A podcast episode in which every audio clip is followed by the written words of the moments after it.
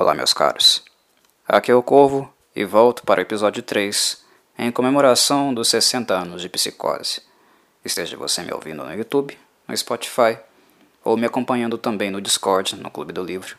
Seja bem-vindo novamente. O episódio 3 marca o encontro entre Norman Bates e Mary Crane. Na medida em que ela chega ao Bates Motel. Ela é recepcionada por Norman Bates e, no contato preliminar entre os dois, eu creio que a forma como Robert Bloch narra e expõe esta situação deixa mais claro uh, as características, principalmente psicológicas, relativas a Norman Bates. O contato entre Mary e o Bates ele é um pouco, como eu poderia dizer, uh, estranho. É muito em virtude, principalmente, uh, da inabilidade social que o Norman Bates apresenta com a presença dela. E não é uma inabilidade social com a Mary ou por causa da Mary, mas sim com a figura feminina. Uh, o que fica claro, o que fica exposto neste capítulo, no capítulo terceiro, é um pouco do histórico uh, do Norman Bates, sobre a forma como a mãe dele o criou, o orientou. Esse histórico do passado, essa inabilidade social com mulheres, fica explícita no comportamento, na forma como ele lida com ela, na forma como ele se sente uh, envergonhado, acuado na presença dela, Mary, mas Mary enquanto a representação do feminino. Né? A forma como ele uh, fica acuado e envergonhado na presença dela é uma forma que exemplifica, né, ilustra a forma como ele ficaria na presença de qualquer mulher, e não apenas a mulher, né, mas o sentido, né, o significado do feminino, da presença do feminino. Muito provavelmente ele teve uma criação, né, uma, um contato com a mãe, uma orientação materna, onde a figura feminina eh, foi bastante demonizada, foi bastante uh, deturpada, pejorada por essa mãe, né, muito em virtude da, da superproteção, da necessidade que ela tinha de manter o Norman Bates sempre sobre suas rédeas, né, sempre próximo dela, não deixar que ele tivesse relacionamento, se casasse, como eu havia mencionado, já havia trabalhado nas impressões do capítulo anterior. E é interessante como no contato simples mesmo entre Norman e a Mary, no simples uh, tratar de questões técnicas relativas ao aluguel do quarto, ao valor do quarto, uh, o demonstrar, né, o exibir das acomodações, como todos esses aspectos, esses pequenos movimentos técnicos mesmos, apenas de apresentação e de contrato formal de aluguel, como coisas simples assim, deixam o Norman Bates totalmente inseguro uh, e pouco à vontade com a presença dela, porque o feminino tem um significado, tem um sentido patológico envolvido aí, né? O feminino que foi por anos e anos, né? uh, demonizado. Ele não olha a Mary Crane direto nos olhos, né? quando ela fita-o, ele abaixa a cabeça e ele, uh, basicamente, quando ela sempre o fita, quando ela sempre vai em direção a, a ele, ao olhar a expressão dele, ele sempre fica enrusbecido, ele cora mesmo. E isso não acontece uma vez, isso acontece quase todas as vezes que há um contato, de fato, visual entre os dois, né, ou uma aproximação. E é algo tão sensível, é algo tão intenso para ele, essa inabilidade, essa uh, incapacidade de relacionar-se com uma, um ser humano do sexo oposto, né, que até mesmo tocá-la é algo que ele tem cuidado. Quando ela vai fazer um lanche com ele na, na casa dos Bates, né, na mansão Bates, porque ela, por ali já não há mais ninguém, né? já não há comércio, ela estava com fome, então ele acaba se oferecendo para dar um lanche a ela na casa dos Bates, algo que ela acaba cedendo, né, mais em virtude da fome e um pouco também imprudente, né, porque ele é bastante estranho e ele deixou isso bem claro. Foi bastante imprudente da parte dela, mas ela acaba aceitando. Quando, por exemplo, ele recolhe o paletó dela para colocar no cabide, é algo perceptível para Mary. Ela nota que ele uh, evita tocá-la, mas não é tocar no sentido de pegar o braço dela ou colocar a mão no ombro dela. Não, é um simples tocar de dedos mesmo, o dedo dele encostar nela porque ele está retirando o paletó, está sendo cortês. Não é um abuso, é um simples tocar mesmo, encostar. Há uma certa relutância, mas é algo que nós vemos aí uma espécie de formação reativa, né? É um querer, há um interesse, uma intenção, porque uh, Norman Bates se trata de uma figura reprimida, mas ao mesmo tempo uh, é algo que evita-se, né? Porque foi uh, colocado na educação dessa, desse sujeito, né? Dessa criança que hoje agora é um adulto de 40 anos, que o feminino era algo demonizado, né? Algo demoníaco. A mãe dele fez essa lavagem cerebral nele, que deixou ele totalmente inseguro da forma como ele está. Mas ah, é, é, perceptível esse desejo é, reprimido ali. É algo que nós conseguimos captar perfeitamente. E por falar em Mary Crane sobre lanche, né?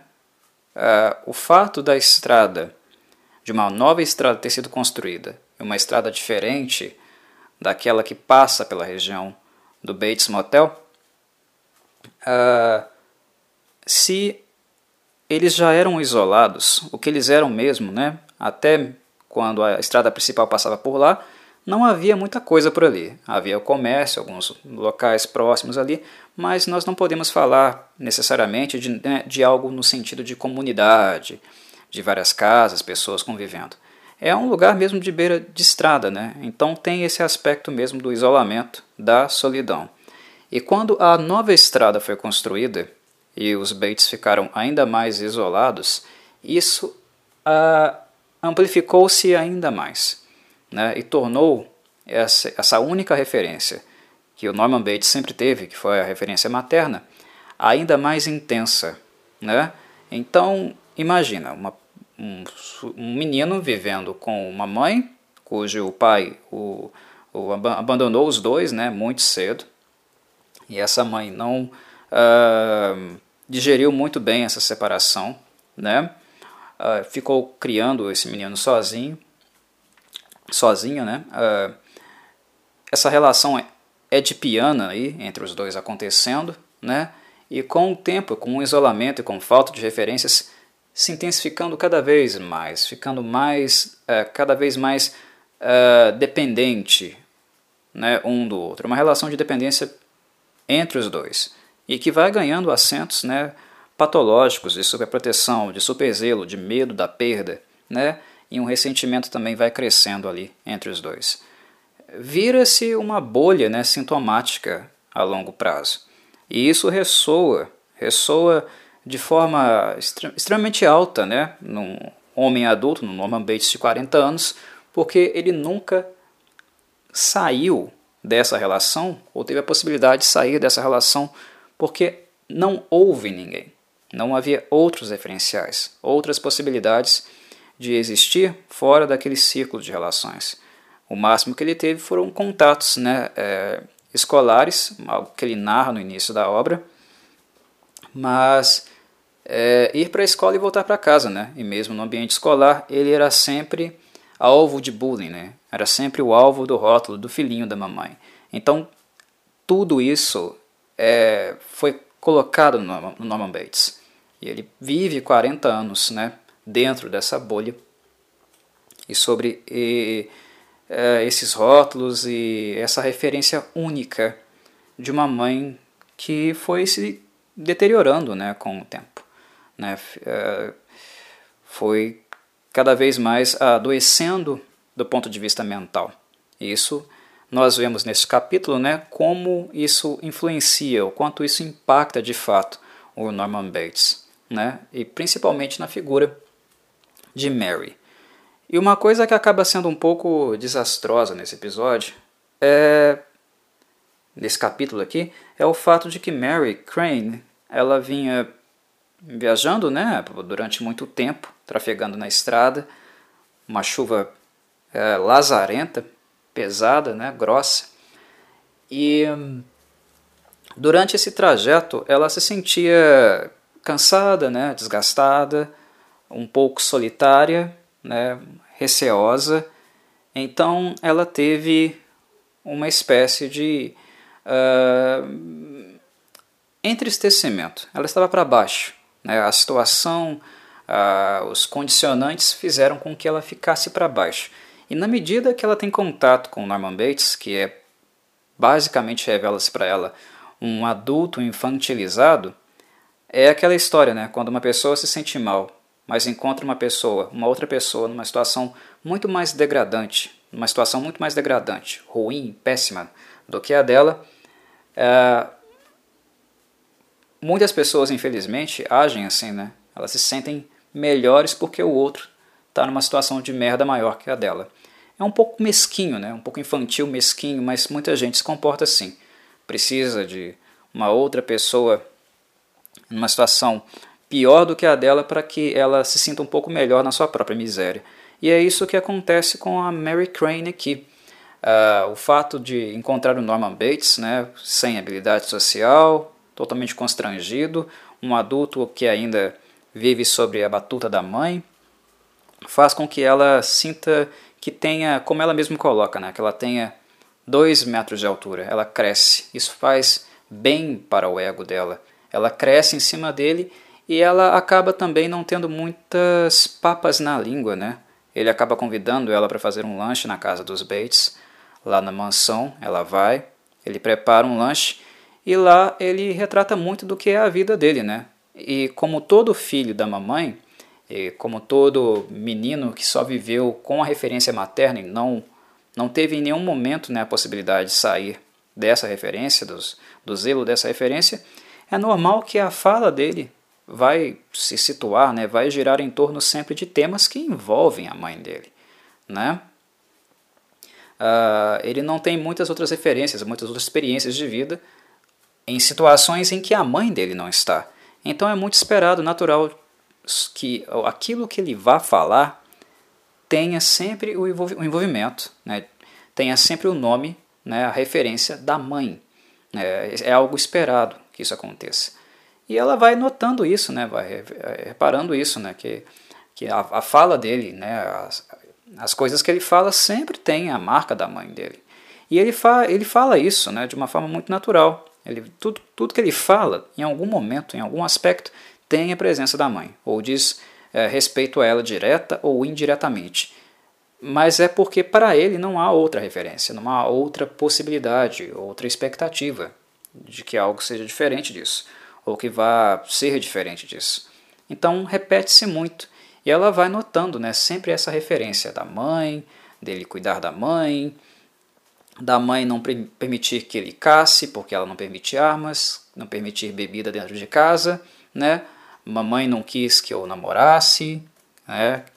Ela pergunta se ele já havia se casado, né? Que é uma pergunta até um pouco infeliz, em virtude das coisas que ela já havia percebido do contato prévio com ele, mas ela acaba perguntando mesmo assim.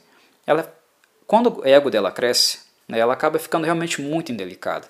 Né? Mas ele responde né, que não casou por causa da mãe, né, que ela não quis que ele tivesse namorada, né, de uma forma muito natural. Ele parece não ficar é, muito envergonhado com essas coisas. Até porque, como eu falei, ele não tem outras referências. Né?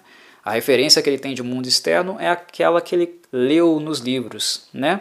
que, é, é, que é sempre a referência que ele se apoia para dizer: Não, eu conheço o mundo. Eu conheço o mundo porque eu li nos livros outras coisas referentes a isso. Eu li sobre psicólogos que falam sobre os problemas desse tipo de relação que eu tenho com a minha mãe. Eu sei disso. Mas de fato, o Norman Bates nunca dá um salto para além disso. Ele lê nos livros, mas ele nunca fez um movimento de saída dessa relação, né? Ele nunca se emancipa de fato. Ele sabe, mas não se move. Ele nunca teve um movimento de, uh, realmente de diferenciação, né, de deixar de ser um apêndice da mãe, da senhora Bates. Né? E tudo isso fica muito claro na medida que ela pergunta, nas respostas que ele dá. E até que chega um ponto que ela, a Mary Crane é realmente muito grossa com ele. Né? Uh, ela, o fato dela se sentir melhor né, na, na, diante de um homem é, desprezível, né, pelo menos na visão dela, um homem desprezível como ele, né, insignificante como ele, né, um homem que viveu e vive né, sobre o, a lei da mãe, ela acaba sendo muito indelicada, né? E começa a colocar o Norman Bates na parede, ela espreme, espreme ele na parede mesmo. Né? Até que ponto você vai ficar é, vivendo com sua mãe aqui, né, sob, sob a lei dela? Você já tem 40 anos, até, que, até quando você vai ser infantil, né, ser uma criança? Você já é um adulto, né? E ela fala uh, com o Bates, ela fala com o Norman usando esse vocabulário. Né? Ela vai direto ao ponto. Né? Por que você não se emancipa dela? Até, que, até quando você vai ser uma criança? Né? Você já tem 40 anos. Coloca ele mesmo na, contra a parede. Né? E ela ali, como uma desconhecida, alguém que acabou de conhecer ele né? há, sei lá, 15, 20 minutos atrás. Né? Fazendo perguntas de caráter íntimo, né? colocando realmente ele contra a parede, após ele ter se movimentado e é, feito um movimento em direção a ela, até pela novidade, né, pelo interesse, pela uh, curiosidade de, que, de como seria estar na presença de uma mulher. Né. O, o Norman Bates até chega a conversar para ela, conversa, confessar que é, era a primeira vez mesmo que ele estava sentando-se com uma mulher uh, numa mesa próxima ali do jeito que eles estavam, né? Eles foram comer na cozinha. Embora Mary tenha percebido a luz no segundo andar da casa, da mansão, né? É, até música vindo lá de cima e tal, um, uh, não há uma interação da uh, senhora Bates com ela. Ela não desce, né? não se falam, mas a única coisa que ela consegue ter né, de uma perspicácia, né, uma possibilidade de contato e noção de que há mais alguém dentro da casa foi o fato dela ter escutado, mesmo que pobremente, né, é, é, uma, um diálogo é, dentro da casa antes do Norman convidá-la para entrar, quando ela foi bater lá. Ela ouviu barulhos, passos, né, uma, uma fala, né, uma fala entre duas pessoas, né, algo que lá no fim do, do livro nós e nós iremos né, voltar a isso de uma forma até mesmo surpreendente, mas eu não vou falar disso aqui agora, senão quebra né, a sequência narrativa. Mas enfim, ela escuta essa, uh, essa dualidade de vozes, né? Mas esse é o máximo contato, né? o máximo que ela tem de contato com essa mulher. E depois ela fica basicamente conversando com ele, inteiramente com ele. E na medida que ela se sente melhor em virtude da situação dele ser uma situação mais calamitosa, ela solta as asinhas, né? Ele, ela espreme ele na parede. E é uma coisa que o Norman Bates também, né, se nós pararmos para pensar, não está acostumado. Né? Uma pessoa ah, afetada como ele, adoentada como ele, mentalmente não muito equilibrada como ele, certamente não, não é, né, em virtude da, da dinâmica psíquica dele, né, que ele vive, uh, não, também, não, também não está muito acostumado com esse tipo de pressão. E quando ela o pressiona, inclusive falando para que ele interne a mãe, já que ela está velha, mais doente, que segundo ele a saúde mental dela já não está boa, quando ela sugere que ele a interne e vá viver a sua própria vida, ele fica histérico. Né? Ele uh, esse tipo de ameaça, de ataque, ele não, certamente não estava preparado para isso. E é como se o que estivesse sendo atacado né, é o próprio mundo que, que ele conhece, o único mundo que ele conhece. Né, é a base de sustentação de toda a sua, o seu, a sua dinâmica mental, né, da sua existência, porque não houve outra existência além dessa.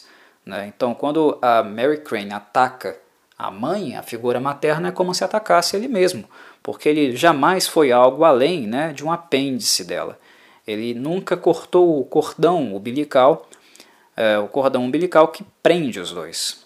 Né? Então ele surta, né? ele fica histérico, né? vocifera, dizendo que jamais faria isso, né?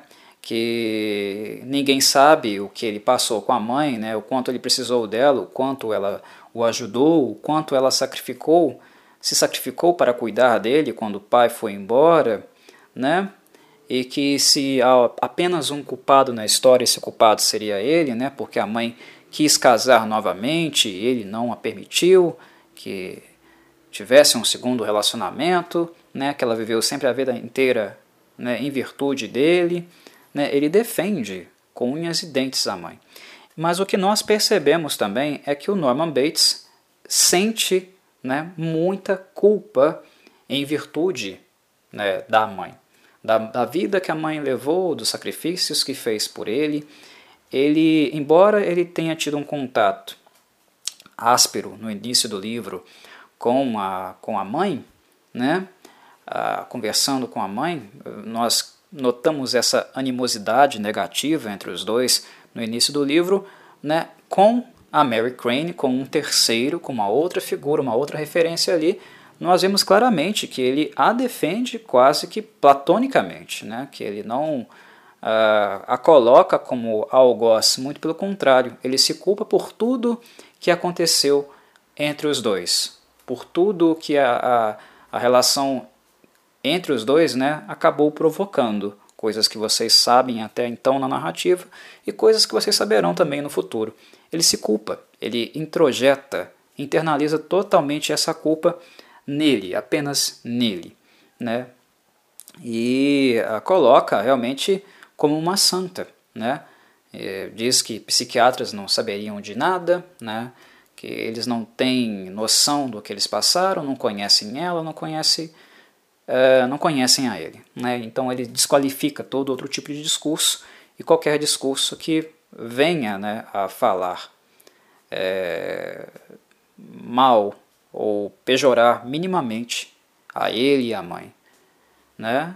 E é aí, nesse ponto, né, que a Mary Crane se toca né, do quanto ela foi, talvez, indelicada, quanto ela tenha dado, talvez, 10 ou 100 passos além do que ela deveria ter dado com esse estranho, né, é, e tenta se desculpar e tal, né, é, e inclina-se naturalmente para voltar para o quarto dela, né, ir para os seus aposentos, algo que o Norman tenta impedir, né, em virtude do acesso da explosão dele, algo que também ele percebe, né, principalmente depois o que o efeito da explosão causa nela, tenta evitar que ela vá embora, oferecendo para mostrar algumas coisas que ele faz, né, chamando ela para ir ao porão com ele, algo meio bizarro, né, principalmente depois de um ataque histérico como esse, e algo que ela uh, não vai, né, ela não aceita o convite. E ela volta para o quarto na companhia dele, que avisou, né, mencionou que necessitava é, trancar é, o escritório, que ele faria isso. Esse retorno até o quarto, né, até o, o alojamento que ela ficaria, não deixou de ter alguns efeitos colaterais. Né? Ela se sentiu realmente um pouco acuada, um pouco insegura com a presença dele. Né? Ele continuou corando na presença dela, né? Ela continuou percebendo isso, mas quando ele vai embora, quando ele vai para o escritório, né, ela acaba uh, demonstrando a insegurança dela né, com a situação e ela passa a chave na porta. E ela, aí ela senta na cama né, e começa a refletir um pouco sobre o que ela tinha falado com ele, inclusive lá na casa mesmo, né, quando ela menciona, depois que ele estoura, né, quando ele tem um ataque histérico, e ela acaba dizendo para ele né, que, de fato, né, todo mundo tem um momento louco de vez em quando, todo mundo explode, estoura de vez em quando, né? Ah, e passa a refletir, né, a colocar em é, perspectiva o próprio momento, né, a, a própria escolhas, escolhas loucas, né, digamos assim, que ela fez, né, e que a levaram a estar aí onde ela está agora, né? Ah, não foi algo é, louco, né, roubar aqueles 40 mil dólares do chefe dela, né, imaginar que dar uma desculpa esfarrapada para o Sam Loomis, né, o seu futuro marido, sobre uma herança que ela havia ganhado de um parente, né? Não, isso não iria fazer com que ele perguntasse que parente é esse, porque ela nunca falou com ela. E a irmã Lila, né? Ah, não, eles não iriam visitá-la mais, né? O Sam, talvez, fizesse um momento de querer visitá-la no futuro, mas eles não poderiam fazer isso, né? Sem que algo uh, não viesse à tona, né?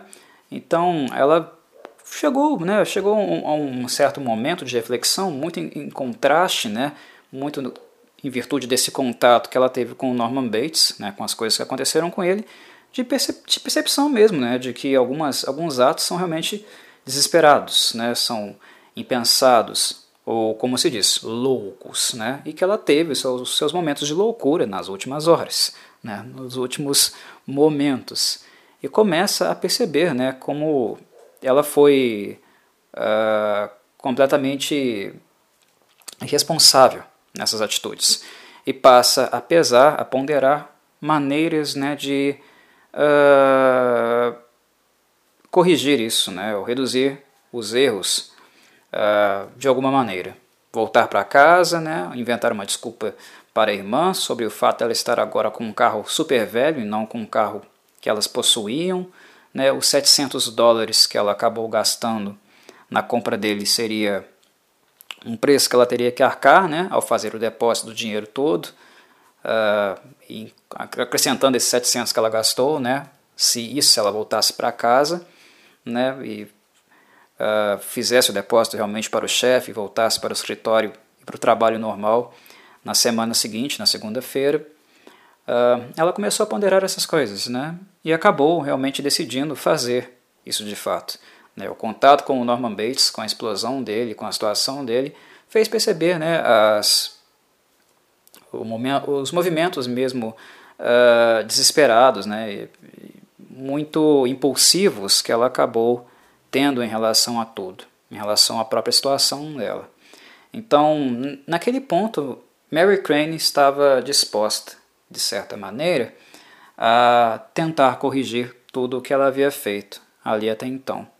E ela vai tomar um banho. Né? Ela levanta-se e com essa ideia na cabeça, né? com essa maior, esse maior discernimento em questão, ela se levanta, né? tira a roupa, né? a roupa íntima, se olha no espelho, olha como o corpo dela é bonito, né, como Sam, uh, mesmo tendo eh, quase 30 anos de idade, como ela parece ter um corpo de 21, né, como o Sam gostaria daquilo, né, ela se vê bem, ela tem uma autoimagem, né, uma autoestima muito boa para o, com o corpo dela, que é um corpo que realmente, segundo a visão dela no espelho, né, ela se olhando nua, ela acredita ter muito menos anos do que ela tem.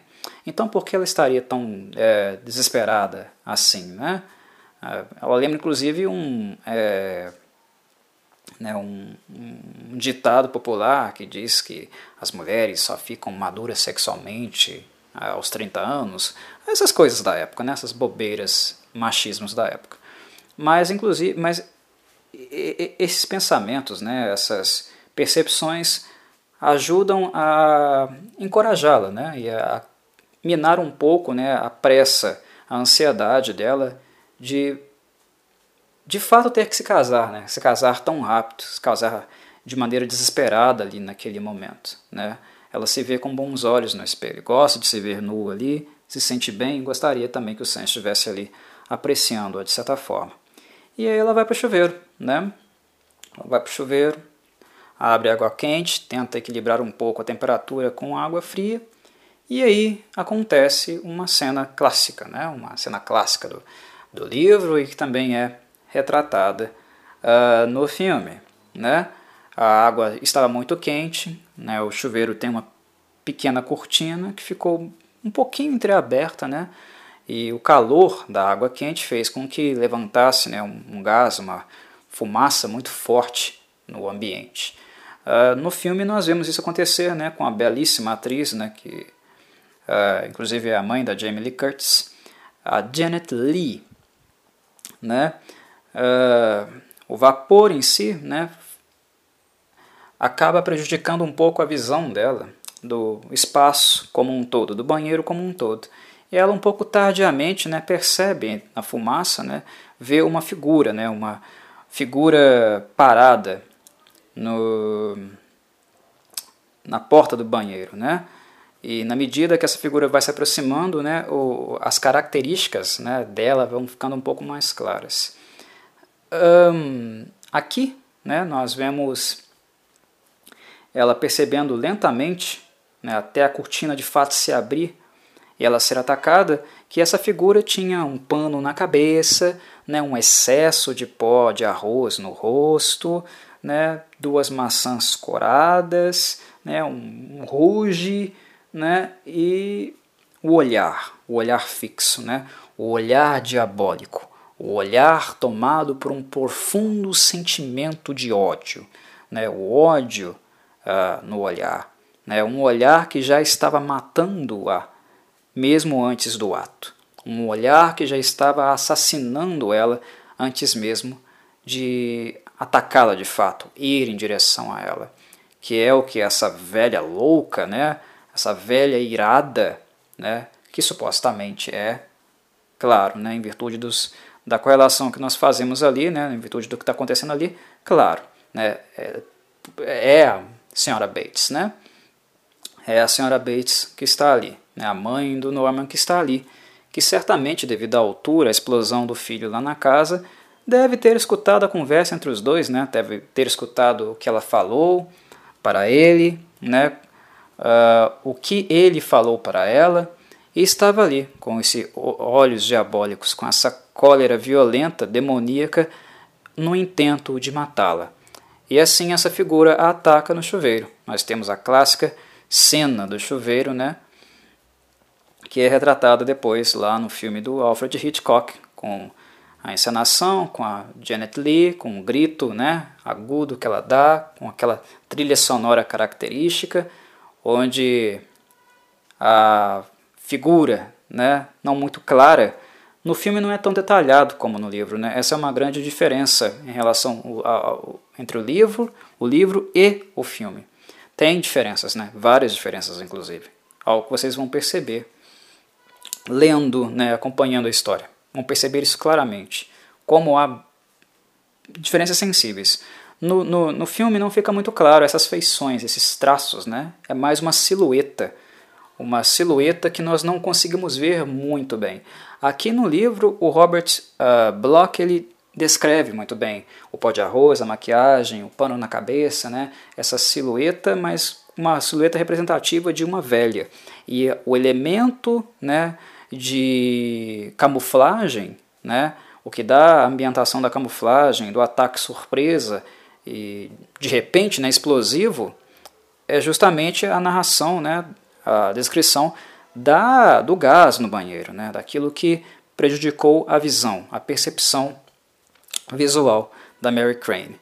Ela é atacada, né, o braço se levanta, revela uma faca de cozinha e que desce com extrema violência no pescoço dela, né, golpeando, calando o grito dela e também decepando a cabeça da Mary, que assim encontra o seu fim, né, o fim de sua vida, e acaba sendo ali brutalmente assassinada no banheiro. E assim também termina né, o capítulo, o terceiro capítulo de Psicose. E aqui também termina a minha fala. Um abraço, meus caros. Espero que estejam gostando. Até um próximo capítulo.